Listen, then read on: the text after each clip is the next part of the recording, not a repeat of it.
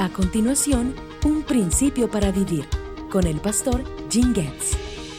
Cuando Jesús fue presentado por primera vez como el Cordero de Dios y el Salvador del mundo, se encontraba en el área de Jerusalén. Sin embargo, los líderes religiosos mostraron hostilidad hacia Jesús.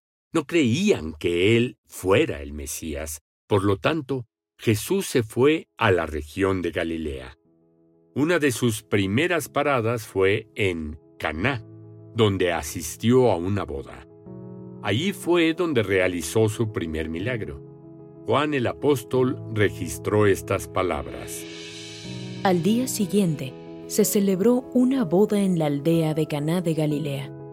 La madre de Jesús estaba presente y también fueron invitados a la fiesta Jesús y sus discípulos. Durante la celebración, se acabó el vino. Entonces la madre de Jesús le dijo, se quedaron sin vino. Cerca de allí habían seis tinajas de piedra que se usaban para el lavado ceremonial de los judíos. Cada tinaja tenía una capacidad de entre 75 a 113 litros. Jesús les dijo a los sirvientes, llenen las tinajas con agua. Una vez que las tinajas estuvieron llenas, les dijo, ahora saquen un poco y llévenselo al maestro de ceremonias. Así que los sirvientes siguieron sus indicaciones. Probablemente conoces el final de la historia.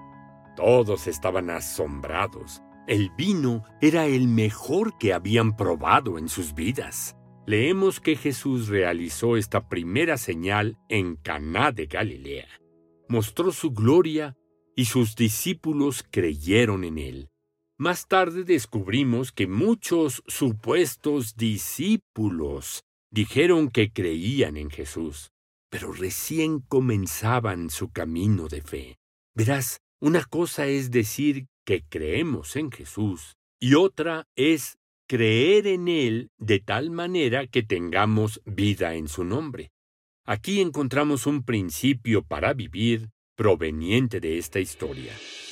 Como quienes profesan creer en el Señor Jesucristo, debemos asegurarnos de que nuestra fe es real y ha resultado en vida eterna.